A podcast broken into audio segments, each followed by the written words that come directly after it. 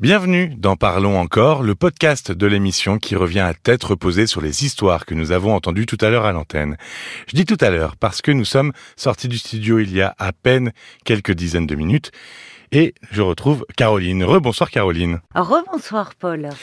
Dans cette émission, c'était le mercredi 27 avril, on a pu entendre Justine, Justine qui est amoureuse du même homme depuis 30 ans, mais euh, cet amour ne semble pas réciproque.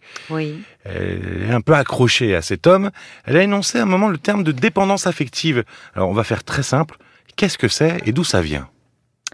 Alors, pour faire simple, on va dire que la dépendance affective, c'est le fait de ne plus vivre pour soi, mais pour l'autre.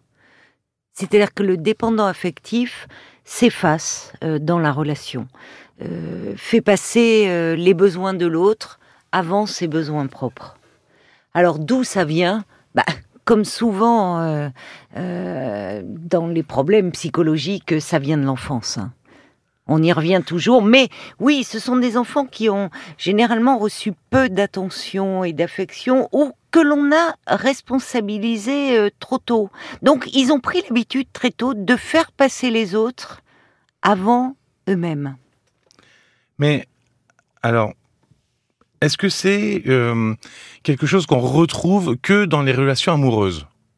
Alors, c'est là où c'est le plus marqué, c'est là où c'est le plus évident. Mais non, bien sûr que ça se retrouve euh, en amitié, on peut le retrouver aussi euh, euh, dans le domaine du travail. Ce sont des personnes qui sont en quête permanente d'attention et de reconnaissance, ce qui complique beaucoup euh, le lien qu'elles entretiennent avec les autres, notamment dans le domaine du travail, parce que on a l'impression qu'elles sont toujours en quête euh, de quelque chose. Elles, elles, presque souvent, elles en font trop.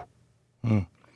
Et, euh, comme on en parle souvent dans les relations amoureuses, on peut confondre ça avec la passion amoureuse. C'est quoi la différence entre les deux?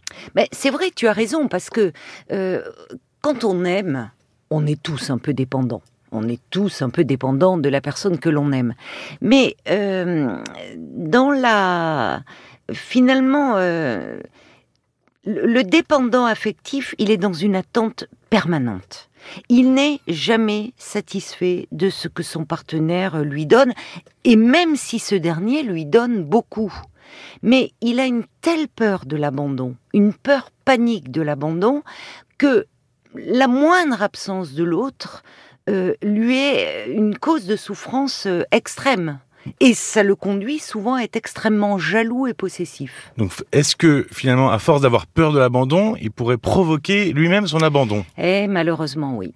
Et eh oui, malheureusement, euh, souvent, c'est ce qui finit euh, par arriver.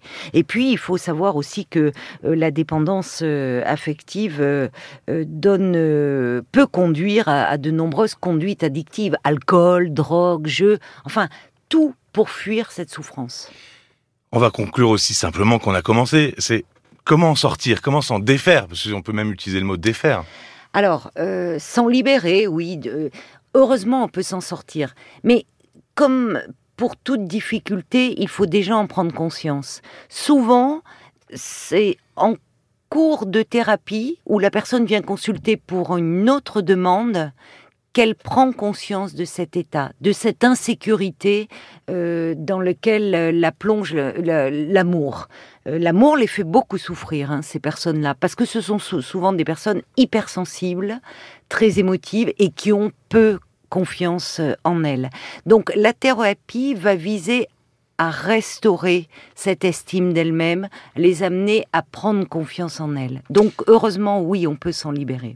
Oui, c'est possible. Euh, merci Caroline. Eh ben merci Paul. Un peu d'espoir, on peut s'en défaire évidemment. Mais bien sûr. Retrouvez le témoignage de, Justine ainsi que ceux de Sophie, de Sylvain, il y a eu Jean-Michel aussi euh, ce soir dans tous les podcasts précédents. Et puis aussi, n'hésitez pas, hein, euh, vous pouvez vous abonner pour recevoir les notifications des nouveaux épisodes et puis à nous mettre un, petit commentaire. On est preneur et on ah regarde les avis. À très vite. Bonne nuit Paul.